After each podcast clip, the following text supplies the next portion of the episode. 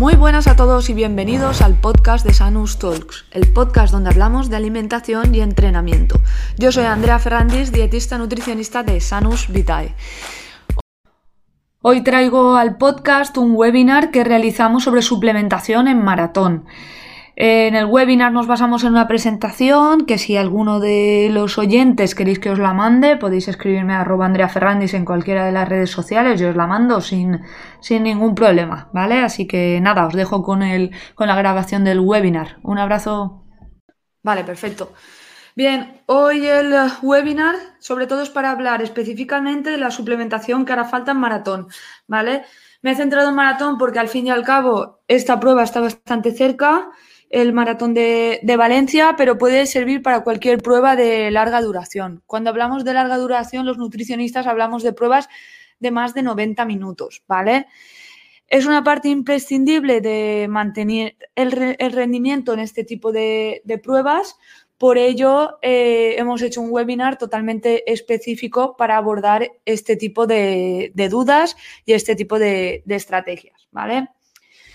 Primero que nada, pues, ¿qué es Anus Vitae? La mayoría de gente nos conoce, pero somos un equipo multidisciplinar que promovemos la vida sanus con el objetivo principal de ayudar al mayor número de personas a conseguir sus retos y objetivos. No importa que quieras correr un 5K, que quieras levantarte del sofá y empezar a venir a alguno de nuestros centros a hacer entrenamientos personales o preparar un Ironman, ¿vale? Aquí tiene cabida cualquier tipo de persona para preparar cualquier, cualquier objetivo, ¿vale? Bien, ¿por qué es tan importante la parte de la suplementación durante una prueba de larga duración como es el caso del maratón? ¿Vale? Es súper importante los entrenamientos, eso está claro, y sobre todo tres meses antes preparáis eh, tiradas largas, preparáis entrenamientos de series, farlex, entrenamiento de fuerza, etc. Pero al fin y al cabo, si no llevas una buena estrategia ese día, no vas a conseguir llegar a la meta en buenas condiciones, ¿vale? ¿Puedes llegar a la meta? Bueno, pues tal vez, pero muy malas condiciones. Entonces, eh, para nosotros los nutricionistas es totalmente imprescindible que crucéis esa meta en unas condiciones óptimas, que al día siguiente estéis recuperados, que no aparezca la fatiga o que retrasemos el tiempo de fatiga lo máximo posible, etc. Por eso, una buena estrategia de alimentación determinará el rendimiento, retrasará la fatiga, mejorará las capacidades físicas, es decir, puede hacer que en lugar de correr a 5 puedas correr a 4.55, que me lo estoy inventando, ¿vale? Previene lesiones, puede prevenir pues la correcta recuperación, previene también los calambres musculares, ¿por qué? Porque una buena estrategia de sales, una buena estrategia de hidratos de carbono puede prevenir estos problemas y al fin y al cabo mejora la recuperación, que es una parte que muchas veces nos olvidamos, pero es imprescindible. No es lo mismo terminar un maratón con las piernas muy, muy, muy cargadas y estar una semana sin poderte mover que acabar un maratón y a, los y a las 48 horas poder estar en condiciones para ir a trabajar, etcétera, ¿vale? Todo esto en conjunto ¿Qué objetivo tiene? Pues al fin y al cabo es mejorar el rendimiento deportivo, ¿vale? Da igual que seas una persona amateur, que seas un deportista de élite, es imprescindible la estrategia de alimentación, ¿vale? Y es imprescindible en tu caso para mantener una salud, eh, tener un buen rendimiento, ¿vale? Vas para preparar esta, esta prueba. Vamos al lío. Lo más importante en nutrición es la individualización. No hay dos personas iguales, por lo tanto no habrá dos estrategias iguales de alimentación, ¿vale?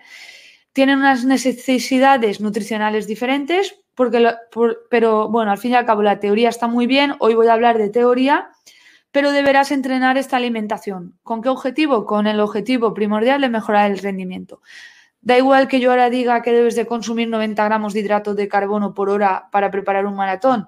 Si no lo entrenas previamente en las tiradas largas, ese día no estarás preparado para ingerir esos 90 gramos y por lo tanto tu rendimiento no será óptimo, ¿vale? Entonces es imprescindible eh, entrenar esta estrategia intentarlo. Igual que vamos a entrenar esas tiradas largas de 26, 28, 30 kilómetros estas semanas previas al maratón, la suplementación también tendremos que entrenarla y será parte también primordial del entrenamiento, sobre todo para entrenar el, intestino y nuestro estómago, ¿vale? Y cómo vamos a eh, ingerir esos hidratos de carbono, que hay varias maneras de, de ingerirlos. Bien, dicho esto, La suplementación en carrera, como estaba comentando, la debemos entrenar junto con esas tiradas largas. Esto va a ser imprescindible. ¿Se puede hacer también en series? Sí. En series largas también podemos ir ingiriendo hidratos de carbono y nos ayudará a entrenar esta parte de la suplementación en carrera, ¿vale? Al fin y al cabo, ese día tienes que estar acostumbrado a la toma de geles o de dátiles o el tipo de hidrato de carbono que vayamos a optar, acostumbrado a estar bebiendo líquido, etcétera. ¿Por qué? Para evitar esos problemas gástricos que muchas veces aparecen durante este tipo de, de pruebas, ¿vale? Bien.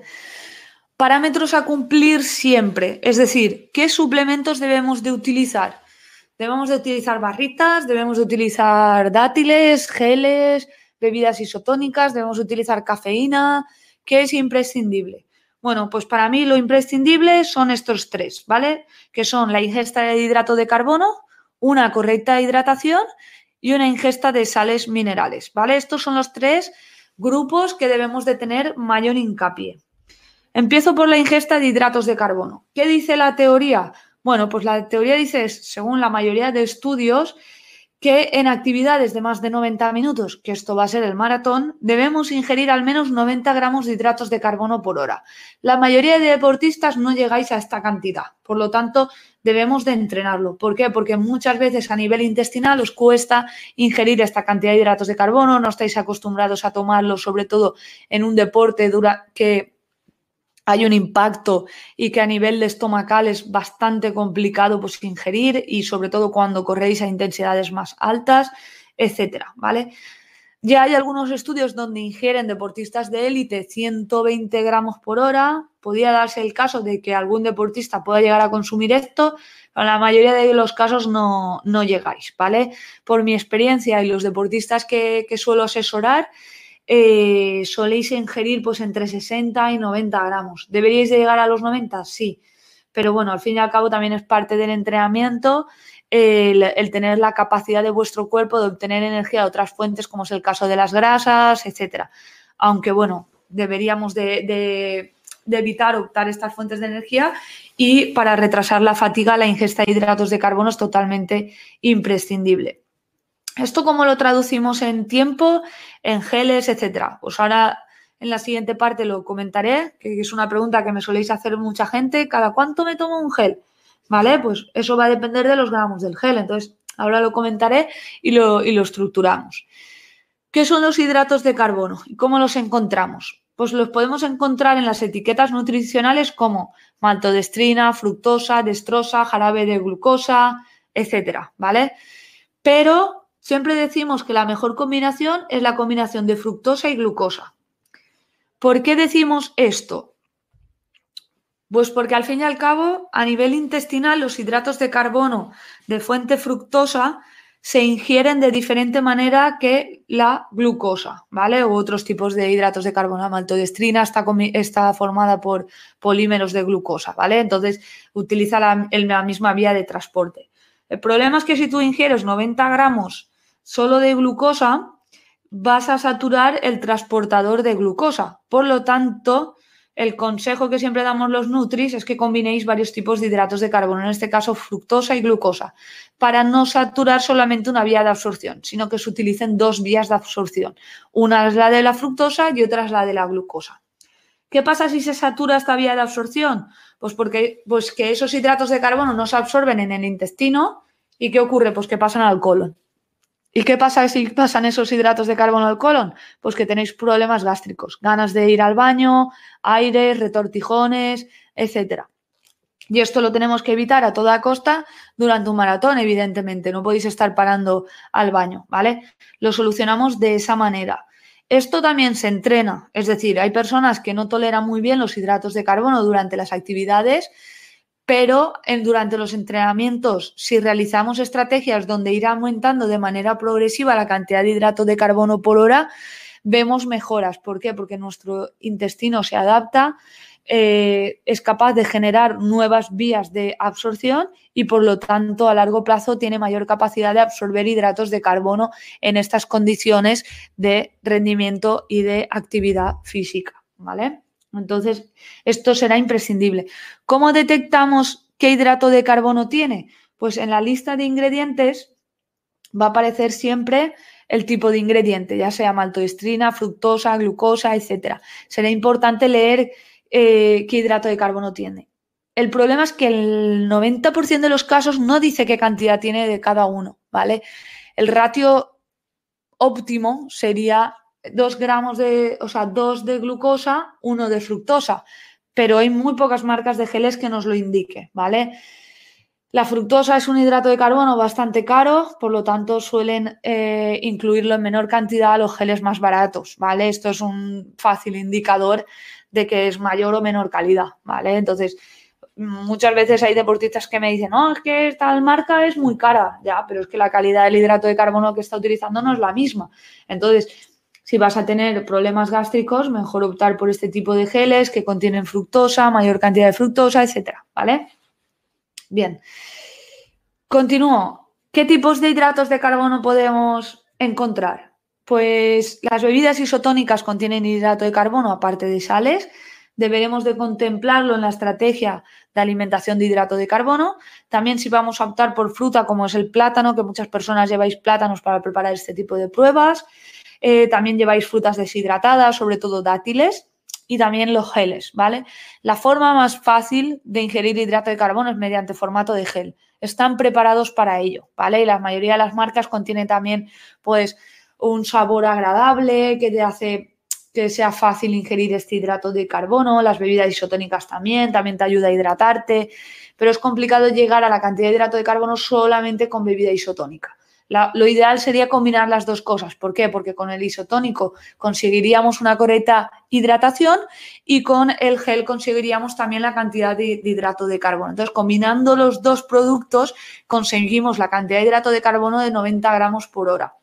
Y además nos estamos hidratando y, con, y eh, ingiriendo también sales minerales, ¿vale? Que es otra parte bastante importante de cara a la estrategia de suplementación durante, durante la prueba. ¿Vale?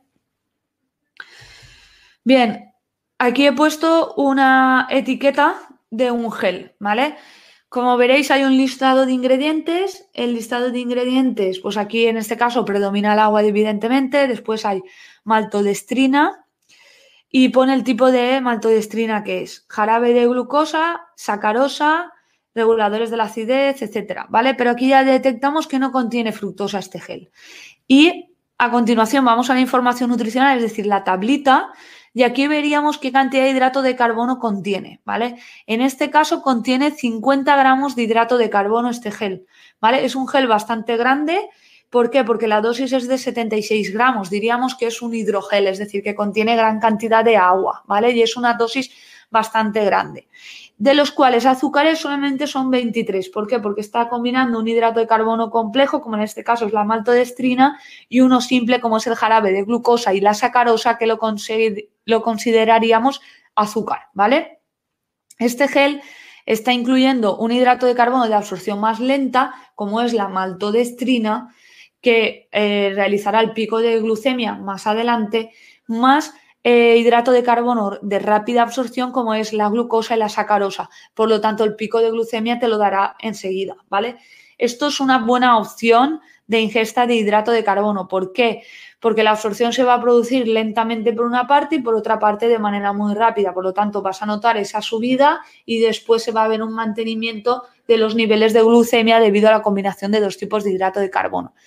Aún así, aunque esté diciendo que esto es un buen tipo de gel, deberás de probarlo, que a ti te guste, que a nivel de palatabilidad te siente bien, etcétera, ¿vale? Da igual la marca que sea, o sea, tienes que probar los diferentes tipos de marcas y optar por la, preparación de geles que mejor te siente, ¿vale? Este es otro tipo de, de gel, es un gel mucho más pequeño, el listado de ingredientes pone mezcla de jarabes de glucosa y de glucosa y fructosa, ¿vale? Como vemos aquí, este ya combina glucosa y fructosa. Lo demás, pues al fin y al cabo es agua, contiene sal, algún conservante, etcétera, ¿vale? En este caso, la dosis es 25 gramos y solamente tiene de hidrato de carbono cada dosis 18,3 gramos. Por lo tanto, un gel por hora no sería una buena estrategia. ¿Vale? Aquí deberíamos de incluir al menos dos geles más la bebida isotónica. Sin embargo, con el que he puesto anteriormente, como ya contiene 50 gramos, simplemente con ese gel y con algo de bebida isotónica ya llegaríamos a los 90 gramos de hidrato de carbono por hora, ¿vale? Entonces, esto debemos de saberlo y debemos de conocerlo. Incluso podríamos no tomarnos el gel de golpe, sino ir tomando poquito a poco, cada 15 minutos, eh, ¿vale? Hay gente que os gusta rápido, hay gente que no, que vais poquito a poco, combinándolo con agua, con la bebida isotónica, etcétera, ¿vale? Muchas veces hay que ir en cuidado con combinarlo con la bebida isotónica en el mismo momento, porque al combinar varios tipos de hidrato de carbono puede saturarse el sistema que he comentado antes, ¿vale? Si el gel contiene glucosa y la bebida isotónica también, igual podemos estar saturando el sistema. Por lo tanto, tenemos que ir en cuidado con esta parte. Igual separar y al momento de la toma de gel solamente beber el gel con agua, después la bebida isotónica, etcétera, ¿vale? Habría que, habría que verlo. Bien. También aquí hay contenido en sal, que ahora hablaré de la sal, ¿vale? Pero hay que fijarse también que algunos geles también contienen sal, que no solamente es tomar la cápsula de sales, sino que también hay que tener en cuenta la ingesta de los geles y de la bebida isotónica. Bien, he, terminado con la parte del hidrato de carbono. Para que quede claro, debemos de leer las etiquetas, saber qué cantidad de hidrato de carbono tiene el producto, ¿vale? Una vez sabemos la cantidad de hidrato de carbono, tenemos que hacer la combinación para llegar a 90 gramos por hora de ingesta, ¿vale? Da igual que el gel te lo tomes cada 40 minutos, que el gel te lo tomes cada 50, etcétera.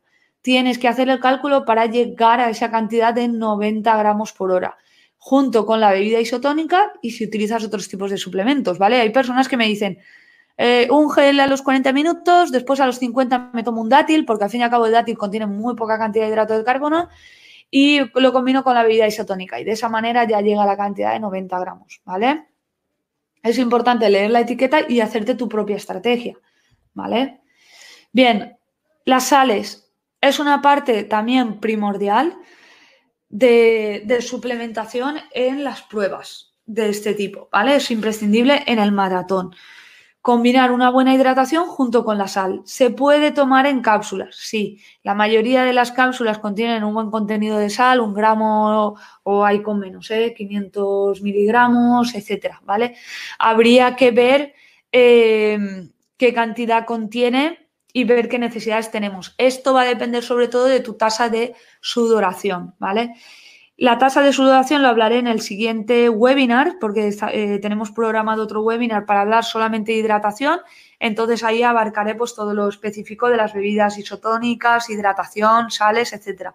Pero bueno, hoy quería dar algunas pinceladas y, aquí lo tenéis. Las cápsulas de sales también deberíamos de tomarlas. Normalmente recomendamos que cada hora las toméis y no las combinéis nunca con eh, geles deportivos, ¿vale? ¿Por qué? Pues por separar la ingesta de, este tipo de compuestos, porque a veces los geles contienen también sales, etcétera, ¿vale? Esto te va a ayudar, el contenido, la sal, no solamente a prevenir calambres musculares, sino también a mejorar la hidratación, porque mayor contenido en sodio hace que produzcas una mayor retención de líquido durante la prueba, por lo tanto va a mejorar tu capacidad de hidratación. Bien, ¿Una bebida isotónica puede cubrir eh, las necesidades de sales? Sí, dependiendo de tu tasa de sudoración, pero muchas veces sí, ¿vale? ¿Todo el mundo puede tomar bebidas isotónicas? No, muchas personas no sois capaces de beber bebida isotónica durante este tipo de pruebas y necesitáis agua, entonces optaríais por las cápsulas de sales, ¿vale? En caso de optar por una bebida isotónica, ¿qué características debe tener? Bueno, kilocalorías entre 80 y 350, no más de un 9% de concentración de carbohidratos, esto quiere decir no más de 90 gramos por litro, ¿vale? Y contenido en sodio sería entre 460 y 1150 miligramos de sodio por litro. De estos tres puntos es lo que lo consideramos bebida isotónica y cumple con las características óptimas para eh, una correcta hidratación durante este tipo de prueba deportiva. A ver, un momento que voy a beber agua. Vale, aquí he puesto una, etiqueta nutricional de una bebida isotónica, ¿vale? Como podéis ver, esta bebida isotónica prácticamente no tiene calorías y prácticamente no tiene hidratos de carbono, solamente tiene 17 gramos por la dosis de 20 gramos de de, dosificador, ¿vale? Normalmente eh, el modo de empleo son dos dosis, entonces lo multiplicaríamos por dos, ¿vale? Y multiplicaríamos este contenido. El contenido que contiene, o sea, el listado de ingredientes, perdón, como podéis ver, eh, prácticamente no tiene hidrato de carbono, ¿vale? Es muy, muy bajito. Contiene algunos aromas, almidón de patata, eh, cloruros de sodio, que es para el tema de, de los minerales, etcétera, ¿vale? Entonces, eh, es una bebida isotónica eh, muy baja en hidratos de carbono. Igual para preparar el maratón, si vas a necesitar ingerir pocos geles, yo optaría por otro tipo de bebida isotónica con mayor contenido de hidratos de carbono. Esto las marcas normalmente contienen, tienen de diferentes tipos. Entonces buscaríamos el que mejor te, te vaya y el que te haga cumplir con la cantidad de hidrato de carbono. También el tema de la palatabilidad, aquí estamos en lo mismo. Te tiene que gustar la bebida isotónica que vayas a tomar, igual que los geles, etcétera. Muchas veces esto es más importante que el listado de ingredientes o las características o que la nutricionista te diga que es un buen gel o una buena bebida isotónica, ¿vale? Muchas veces es más importante que te siente bien. Bien. Eh, es importante como he dicho antes, la hidratación, los hidratos de carbono y las sales. Esto es lo más imprescindible y para ello hay que entrenarlo en carrera. ¿Cómo lo entrenamos en carrera? Pues en las tiradas largas. Este fin de semana fue la media maratón, la mayoría fuisteis a esta carrera. Ahí teníais que entrenar esta parte también. Mejorar la absorción de hidratos de carbono. Esto lo llamamos en nutrición entrenamiento digestivo. Para ello tenemos que tomar hidratos de carbono. Deportistas de resistencia, en vuestra alimentación diaria debéis de tener hidratos de carbono para adaptar a vuestro intestino la ingesta de hidrato de carbono, aparte de que es vuestra principal fuente de energía. Entrenar la hidratación en carrera, esto es imprescindible, ¿vale? He tenido deportistas que se han ido a hacer un maratón y no eran capaces de beber agua y luego vienen los problemas. Es imprescindible que estés adaptado, que salgas a entrenar con la botellita para ir hidratándote, etcétera. Entrenar con las reservas bajas de glucógeno o entrenamiento en ayunas. Esta estrategia se debe de diseñar junto con el entrenador. Igual en entrenamientos específicos, entrenamientos de baja intensidad o de tiradas, pues por ejemplo una hora a un ritmo de bajito. Pues en ese caso podríamos entrenar esta parte. ¿Para qué? Para entrenar la capacidad de nuestro cuerpo de obtener energía de otras fuentes que no sea glucógeno, ¿vale? Entrenar nuestro cuerpo que obtenga energía a partir de la grasa, etcétera. ¿Vale? Y sobre todo entrenar la suplementación, que es lo que hoy estaba abordando y es una parte primordial e imprescindible. Bien, ¿qué otro suplemento quería hoy abarcar que puede ser útil, pero no para todo el mundo? Pues la cafeína, ¿vale? La cafeína es un suplemento que mejora el rendimiento, se ha visto en todos los estudios, pero no todas las personas les sienta bien, ¿vale? ¿Por qué? Pues por una adaptación genética. Hay personas que se toman un café a las 10 de la noche y a las 11 puedes estar durmiendo, y hay personas que se toman un café a las 3 de la tarde y a las 10 de la noche son incapaces de conciliar el sueño. ¿Por qué? Porque les hace mayor efecto o menor efecto la cafeína. Si eres una persona que suele tomar cafeína, sería una buena opción para el maratón o incluir geles con cafeína. ¿Cuándo incluyo ese gel? Vale, pues mi recomendación es cuanto más tarde mejor. ¿Por qué? Porque así mejorará tu rendimiento, o sea, te ayudará a retrasar la fatiga y te ayudará a darte ese plus que te hace falta al final, ¿vale? Al fin y al cabo, maratón es bastante llano. En otros tipos de prueba como trail, etcétera, aconsejamos que sea en el momento de mayor subida, de mayor desnivel, etcétera, ¿vale? Pero en este tipo de pruebas recomendamos retrasarlo lo máximo posible. En caso de maratón, pues una vez empiezas a tomar un gel con cafeína, el siguiente también tiene que, serlo, ¿vale? Es decir, cada hora aproximadamente debemos de tomarlo, ya que tiene un pico de subida y la cafeína tiene pico de bajada también. Entonces, el efecto de bajada puede empeorar un poco el rendimiento. Por ello, recomendamos que, que ingiráis, una vez empezáis a tomar cafeína, que continuéis tomando, ¿vale? ¿Qué dosis? Pues según los últimos estudios, dosis de 200 y de 100 mililitros han demostrado tener efecto positivo. ¿Qué diferencia entre 100 y 200? Pues que depende del tipo de persona. Y hay personas que llegan a 400. Pues depende de la, de la dosis, el efecto que a ti te suele hacer. Por lo tanto, otra parte que debemos de entrenar, ¿vale? ¿Se ven afectados efectos secundarios de la cafeína? Bueno, pues sí, ¿vale? Taquicardias, etcétera. Debes de haberlo entrenado y debes de estar adaptado a, esto. Y sobre todo a la tolerancia a tomarlo con un determinado suplemento deportivo, ¿vale? Esto es una parte primordial e imprescindible. No es lo mismo tomar cafeína en una cápsula de cafeína que en un café, que en un gel deportivo, ¿vale? Debemos de entrenarlo también en los entrenamientos, como ya he dicho 300.000 veces hoy. Bien. Aquí termino hoy, ¿vale? Entonces hago un breve, resumen. Suplementación, hidratos de carbono, imprescindible, cápsulas de sales, correcta hidratación. Próximo webinar va sobre hidratación, volveremos a, abordar el tema de la hidratación de manera más completa y compleja eh, y va a depender sobre todo de la tasa de sudoración, ¿vale? Y por último, como siempre digo, la alimentación también se entrena, déjate guiar por profesionales de la más alta cualificación. La presentación de hoy eh, os la pasaré a todos, por, además de la grabación, ¿vale? Para que lo tengáis y tengáis el, el resumen. Y, listo, hasta aquí el webinar de hoy. Carlos, ¿tienes alguna duda? Nada, todo claro, Andrea, muchas gracias. Todo claro, madre mía, qué fácil ha sido. ¿Has visto? todo claro, seguro. Puedes la principal, a ver, la principal duda, yo creo, por lo menos que me surge a mí, no sé, al resto de gente cuando se plantea esto, mm. cuando hablas de los 90 gramos eh, por hora, si lo traduces en número de, geles o de sobres, al final son muchos. O sea, a mí me parecen demasiados de entrada.